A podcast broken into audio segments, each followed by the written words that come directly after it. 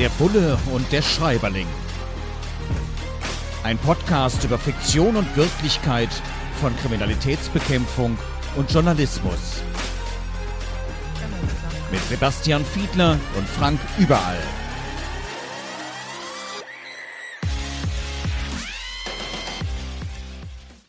Herzlich willkommen zu einer neuen Ausgabe von Der Bulle und der Schreiberling. Diesmal geht es um das Buch Mord zum Jahrestag von Johanna Ritter.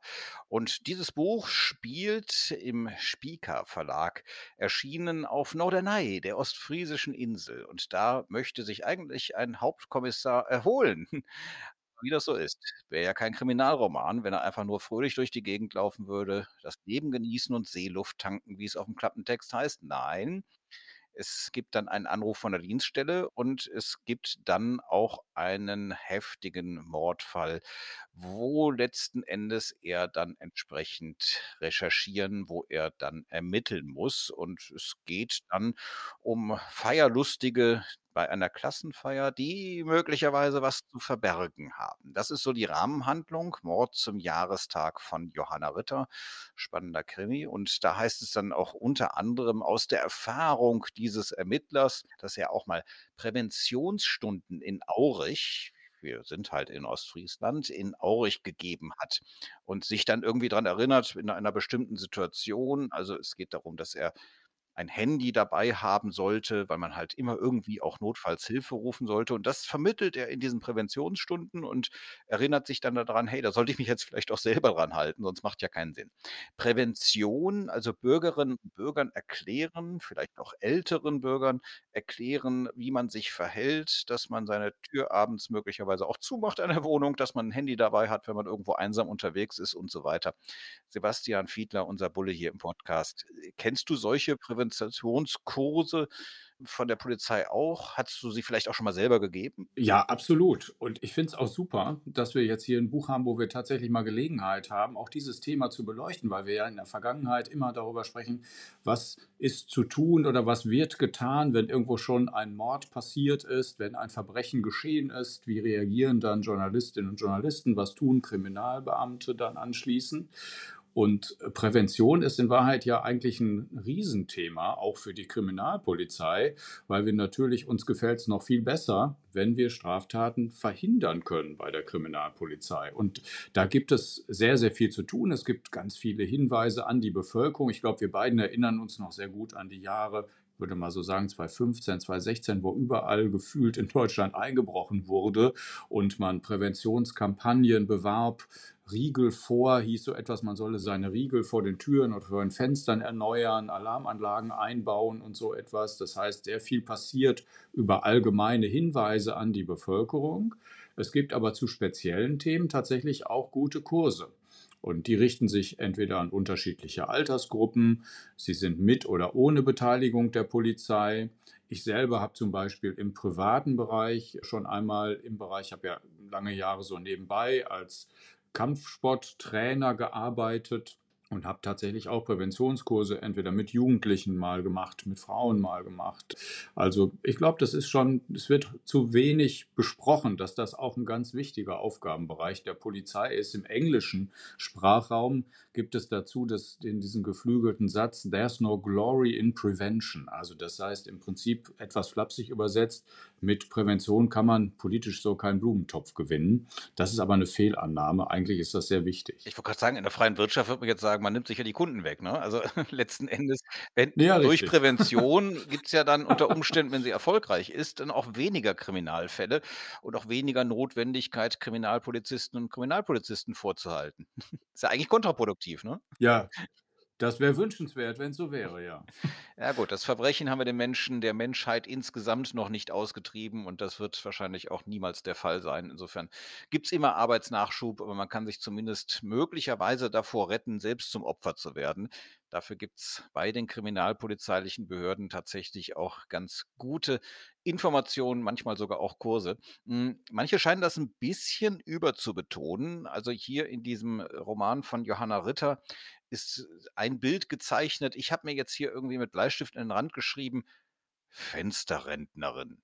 Also, es ist eine ältere Dame, die ganz genau weiß, was in der Nachbarschaft passiert und den Kriminalisten natürlich auch brühwarm auftischt und sagt: „Ja, die Nachbarin, die ist doch immer 'ne Frühaufsteherin, die trinkt morgens immer am geöffneten Fenster ihren Kaffee und jetzt ist die plötzlich nicht da. Da da da da da muss was passiert sein“, heißt es so schön wörtlich: „Ich spüre das in meinem rechten Knie.“ Also, sie sie hat das fängt nämlich angeblich immer an zu jucken, wenn irgendeinem was zugestoßen ist. Aber letzten Endes hat sie einfach nur beobachtet, dass sie nichts beobachtet hat und nichts Schlimmeres gibt es für Fensterrentnerinnen und Fensterrentner, wenn es nichts beob zu beobachten gibt. Das ist natürlich ganz grausam. Aber jetzt mal ganz ehrlich, solche echt manchmal vielleicht auch 'n bisschen nervigen Leute, die irgendwie alles wissen und ob man das letzte Staubkorn noch wettgemacht hat, hm, äh, trotzdem für euch sind die schon manchmal hilfreich, oder? Das kann total helfen, natürlich. Also, ich glaube, alle Lindenstraßen-Fans haben deine Beschreibung jetzt grade mit dem Namen Else Kling verbunden, denke ich mal. Und die wusste natürlich schon immer, was überall los war. Und das kann schon super wichtig sein. Und im Ergebnis übrigens kann es für Ermittlungen ja auch wichtig sein, dass jemand an einer bestimmten Stelle zu einer bestimmten Uhrzeit eben nichts gesehen hat. Auch das kann natürlich 'n wichtiger Hinweis sein anschließend, weil es ja häufig darum geht, Mosaiksteine zusammenzusetzen. Und übrigens, was man auch nicht vergessen darf, ist, dass solche Vernehmungen mit solchen Zeuginnen dazu führen können, dass man wiederum an andere Zeugen kommt, an die man vorher so nicht gedacht hätte oder auf die man nicht gekommen wäre. Okay, dann bleiben wir noch mal bei unserer, äh, fiktionalen Fensterrentnerin. Denn in der Tat, die Tür wird dann irgendwann aufgemacht von der Nachbarin, weil man tatsächlich den validen Anfangsverdacht hat. Und dann kommt die ältere Dame, stellt den Fuß in die Tür, als die Kriminalisten grade die Tür zumachen wollen, weil sie natürlich nicht wollen, dass 'ne Zivilper Person, auch wenn sie noch so neugierig ist, einfach dabei ist, wo sie da in die Wohnung reingehen und nicht genau wissen, was sie erwartet. Und dann sagt die ältere Dame: „Da gucken die Herren aber, was?“ Ganz triumphierend sagt sie: „Das hätte sie nämlich im Tatort gesehen, dass man das so macht. Einfach den Fuß in die Tür stellen und dann kommt man rein.“ Jetzt ist sie, wie gesagt, nur, äh, Fensterrentnerin und keine Kriminalistin. S so eine Art von Aufdringlichkeit von Zeuginnen oder Zeugen ist wahrscheinlich eher selten, oder? Selten, ja, ja, ja. Also, gibt's, aber ich also, in dieser Form ist es mir nie begegnet und ich kenne auch keine keine solche Geschichten. Es gibt eher solche Aufdringlichkeiten heutzutage im Mailpostfach, würde ich sagen, und zuweilen übrigens auch am Telefon. Also, das habe ich durchaus auch erlebt, daran kann ich mich schon erinnern. Das sind dann diese Telefonate, wo man dann spätestens beim 2. Mal dann irgendwann sich mehr oder weniger höflich, äh, zwischendurch, äh, verabschieden muss, weil man daraus tatsächlich keinen Honig mehr saugen kann. Oh ja, das kenne ich. Auch als Journalist, wenn Menschen, äh, zum Teil auch mehrfach anrufen und zum Teil sehr absurde Fallkonstruktionen vortragen und man letzten Endes weder die Mittel noch die Möglichkeiten noch die Zeit hat, sich darum zu kümmern und es auch möglicherweise so absurd ist, dass es auch gar keinen Sinn macht. Das dann den Menschen zu vermitteln, die x-mal anrufen, das ist manchmal schon echt schwierig. Und es ist manchmal eben tatsächlich auch insofern, das geht jetzt auch gerne raus an alle da draußen, die zuhören. Manchmal ist es tatsächlich auch einfach die eigene physische Kapazität. Wenn man grade 1.000 andere Dinge zu tun hat, dann kann die Geschichte tatsächlich wichtig sein, aber man kann sich halt persönlich selbst nicht drum kümmern. Es ist halt in der Kombination ich bin Vorsitzender der bundesweiten Journalistengewerkschaft Deutscher Journalistenverband. Ich habe 'ne Journalismusprofessur mit 'ner 1/2 Stelle, mit dem ganz normalen Deputat an Bachelorarbeiten zu betreuen, an Lehre und so weiter. Und ich bin in der Tat auch als freier Journalist, überwiegend für WDR und ARD, auch noch unterwegs. Aber in diesem letzten Bereich kann ich dann tatsächlich nicht mehr jedes Thema aufgreifen. Insofern schon mal die pauschale Entschuldigungsbitte an alle, die zuhören, die mich anrufen mit Themen, um die ich mich nicht kümmern kann und diejenigen, die völlig absurde Dinge haben und, ja, eigentlich eher 'n Psychologen brauchen, die sollten vielleicht dann auch tatsächlich dahin gehen. Apropos Psychologe, manchmal steigert man sich auch rein in die Arbeit. Also, mir geht das als Journalist zuweilen auch so, dass ich irgendwo 'ne sehr komplizierte investigative Recherche habe und sich dann immer alles irgendwie da drum dreht, dass man krampfhaft anfängt und auch nicht mehr wieder aufhört zu grübeln. Das geht dann bis ins Bett und in die Träume rein. Und das wird hier von Johanna Ritter in dem Buch „Mord zum Jahrestag“ auch beschrieben. Dieses immer wieder reflektieren, immer wieder krampfhaft nach einer Lösung für den Fall suchen, wie es hier beschrieben wird. Sebastian, so ganz fremd ist dir das wahrscheinlich auch nicht, ne? Ganz im Gegenteil. Also das, äh, das ist mir immanent, würde ich fast sagen. Also wenn es, wenn es äh, aktuelle Themen sind, ist das eben bis heute noch so und unterscheidet sich nicht davon, ob es jetzt ein Kriminalfall wäre oder nicht. Also heutzutage ist es eben aus. Wobei ich muss, ich muss gestehen, dass mich ja heute tatsächlich auch als Politiker noch Kriminalfälle umtreiben. Wenn ich jetzt an schmutziges Geld von Oligarchen denke, dann ordne ich das demselben Themenbereich zu. Und da geht es mir wie früher in der Ermittlung tatsächlich das Treiben, das nehme ich dann häufig mit ins Bett und stehe damit wieder auf. Schatz, ich bin neu verliebt. Was? Da drüben. Das ist er. Aber das ist ein Auto. Ja, eben. Mit ihm habe ich alles richtig gemacht. Wunschauto einfach kaufen, verkaufen oder leasen. Bei Autoscout24. Alles richtig gemacht. Man nimmt sich, was man will, dann wilde Gerüchte entstanden. Fast nichts davon stimmt. Tatort Sport. Wenn Sporthelden zu Tätern oder Opfern werden, ermittelt Malte Asmus auf meinsportpodcast.de. Folge dem True Crime Podcast, denn manchmal ist Sport tatsächlich Mord. Nicht nur für Sportfans.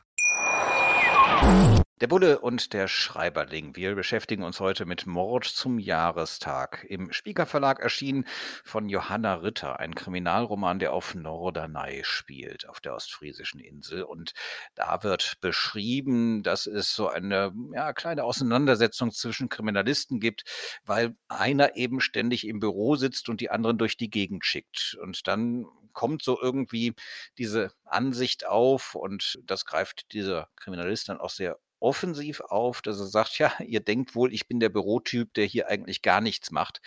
Tatsächlich ist es manchmal so, und das verbindet dann auch unsere beiden Berufe, Sebastian, Sebastian Fiedler, unser Bulle hier im Schreiberling, dass hier unser Bulle hier im Podcast, äh, dass man denkt, die, die im Büro sitzen, nicht draußen im Feld sind, dass die eigentlich gar nichts tun, obwohl die eigentlich die manchmal sogar sehr wichtigen Dinge im Hintergrund machen, Recherchen machen, Informationen zusammentragen, Dinge koordinieren. Ist dir das auch schon mal so bewusst geworden, dass man über diejenige, die dann eben an dieser Stelle sitzen, denkt, mein Gott, also ich muss hier irgendwie im Schlamm rumkrauchen und der sitzt da gemütlich und tut doch eigentlich nichts. Das ist so ein häufig spaßig vorgetragenes Vorurteil, was Kriminalbeamte zuweilen von Schutzpolizisten hören. Nach dem Motto, wir sind jetzt hier auf der Straße und hier spielt das echte Leben und ihr seid so ein bisschen mehr oder weniger Schreibtischhengste. Das wird immer mal wieder wie gesagt, teilweise so ein bisschen humorvoll vorgetragen. Innerhalb von Ermittlungskommissionen dürfte das eher selten sein, weil ich schon glauben würde, dass selbst die Mordkommissionsleiter natürlich auch mit Administration zu tun haben. Sie müssen die Teams organisieren, sie müssen sich mit den Vorgesetzten auseinandersetzen, Kontakte zur Staatsanwaltschaft halten und so. Aber eigentlich wissen das alle im Team, dass da wirklich gearbeitet wird und das sind so typische gruppendynamische Prozesse, die dann greifen würden, wenn denn einer irgendwie auffällig sich aus der Arbeit herausziehen würde. Das wäre auch doppelt und dreifach blöd, weil das eigentlich so die Arbeitsbereiche sind, die wirklich wahnsinnig viel Spaß machen. Und gerade wenn sehr viel gearbeitet werden muss zu Beginn einer Ermittlungskommission, dann sind die Nächte halt wirklich wahnsinnig kurz. Und das wissen alle, aber da haben alle so ein bisschen Adrenalin im Blut, weil sie tatsächlich ja den Täter fangen wollen. Ja, einerseits hat man das Adrenalin, du hast es aber schon angesprochen, die kurzen Nächte. Und dafür haben wir auch ein schönes Beispiel hier in diesem Krimi von Johanna Ritter. Da heißt es nämlich, die äh, anvertraute Überwachungsaufgabe hat ein Beamter dann jetzt nicht ganz so zuverlässig erfüllt, weil er ist schlicht und einfach eingenickt. Der ist einfach eingeschlafen. Mein Gott, ja, also es sind ja jetzt keine Überwachungsroboter, die ihr da auf die Straße schickt, sondern es sind Menschen. Und wenn die dann drei, vier Tage schon unter Hochdruck gearbeitet haben und dann eingeteilt werden, möglicherweise noch in der Doppelschicht und dann nachts irgendwo von einem äh, Gebäude stehen im Auto, hm, ich kann das verstehen, dass die dann vielleicht irgendwann auch mal einschlafen. Ist dir so eine Situation schon mal irgendwie im Berufsleben untergekommen? Ja, ich muss, es ist ja so lange her, da kann ich durchaus erzählen, aber es ist tatsächlich mir einmal mitten in der Nacht in einer deutschen Großstadt im Streifenwagen am Lenkrad passiert, dass ich an einer Stoppstraße anhielt und kurz einnickte. Das war also insoweit eine Gott sei Dank eben auch völlig ungefährliche Situation, weil es keine Autos waren. Ich hatte ja schließlich angehalten an der Stoppstraße, aber das waren ich, also gefühlt Minuten, wahrscheinlich waren es nur ein, zwei Sekunden. Aber ich habe ein solches Erlebnis äh, und, und vergleichbare durchaus in Erinnerung. Und das ist schlicht und ergreifend die Physis. Ja? Also da einem jetzt irgendwie einen Vorwurf rauszumachen, ist ein bisschen problematisch, weil es lag jetzt irgendwie nicht daran, dass ich vorher irgendwelche Disco-Nächte durchgezaubert hätte, sondern es war einfach ganz normal durch die äh, Arbeit begründet und zeigt auf der anderen Seite natürlich auch, ich erzähle das jetzt ein bisschen lustig, dass das natürlich nicht ungefährlich ist, wenn man in einem solchen Beruf ist. Das würde für Feuerwehrleute ganz genauso gelten. Man muss natürlich dann schon sehr, sehr fit sein, aber die Physis setzt zuweilen da Grenzen. Ja, da bin ich ja froh, dass du im Moment fit genug bist, mit mir hier diesen Podcast zu machen und dass du nicht eingeschlafen bist bisher und dass, wer bis hierhin durchgehört hat, äh, auch äh, jetzt von unseren Zuhörenden bisher hoffentlich niemand eingeschlafen ist oder doch nein. Das ist, das ist Freizeitvergnügen, das darf man und dann darf man die Folge später zu Ende hören. Das ist völlig okay. Vielleicht noch kurz eine Frage. Es wird hier bei Johanna Ritter Mord zum Jahrestag, diesem Kriminalroman, der auf Norderney spielt, beschrieben, dass ein Schuldiger, der dann auch überführt wird, ich muss immer so ein bisschen vorsichtig sein, weil wir ja nicht spoilern wollen. Wir wollen die Geschichte ja nicht oder wie die Geschichte ausgeht, nicht ganz verraten, aber trotzdem so viel darf man sagen.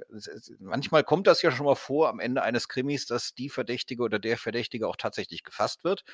Das ist, glaube ich, in den allermeisten Fällen so. Hier auch. Das dürfen wir verraten. Und dann heißt es, ja, Sie kommen mich doch bestimmt mal besuchen, Herr Hauptkommissar.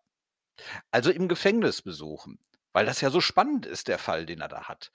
Ist dir das schon mal passiert, dass da jemand gesagt hat, mal, Herr Fiedler, Sie haben mich jetzt überführt und äh, ich würde da gerne eigentlich noch mit Ihnen weiter drüber sprechen. Das ist doch ein schöner, spannender Fall, auch für Sie.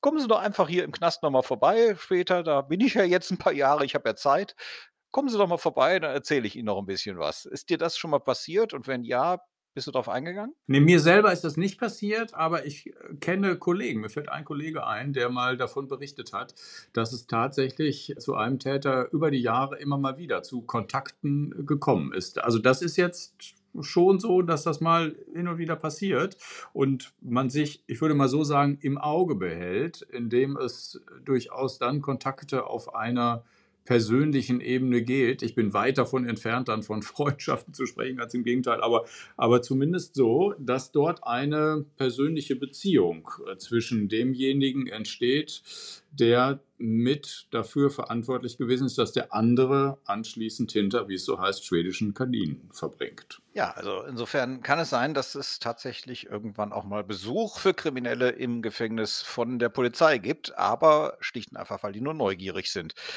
In diesem Sinne, Johanna Ritter, Mord zum Jahrestag, haben wir mal wieder sozusagen auf den Realitätsprüfstand gestellt. Erschienen im Spieker Verlag kann man das Ganze lesen. Es spielt auf Norderney, auf der Insel in Ostfriesland und entführt ein bisschen in schöne Welten, aber auch mit ziemlich viel Spannung und kriminalistischem ja, Realitätssinn, wie wir gesehen haben. Da stimmt schon einiges und ähm, auch so ein paar journalistische Aspekte sind noch drin, unter anderem, dass man für Texte in einem Roman-Klatschblatt ein ziemlich mageres Honorar bekommt.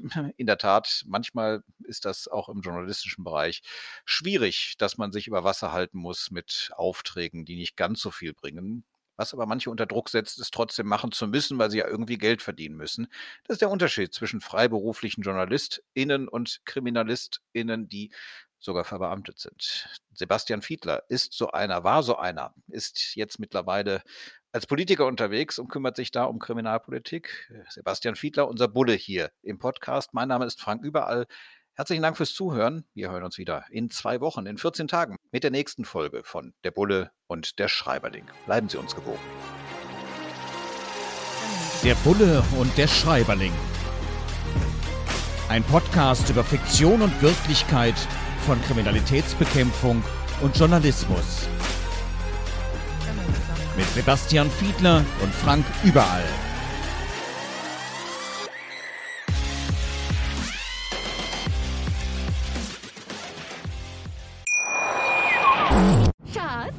Bin neu verliebt. Was? Da drüben. Das ist er. Aber das ist ein Auto. Ja, eben. Mit ihm habe ich alles richtig gemacht. Wunschauto einfach kaufen, verkaufen oder leasen. Bei Autoscout24. Alles richtig gemacht.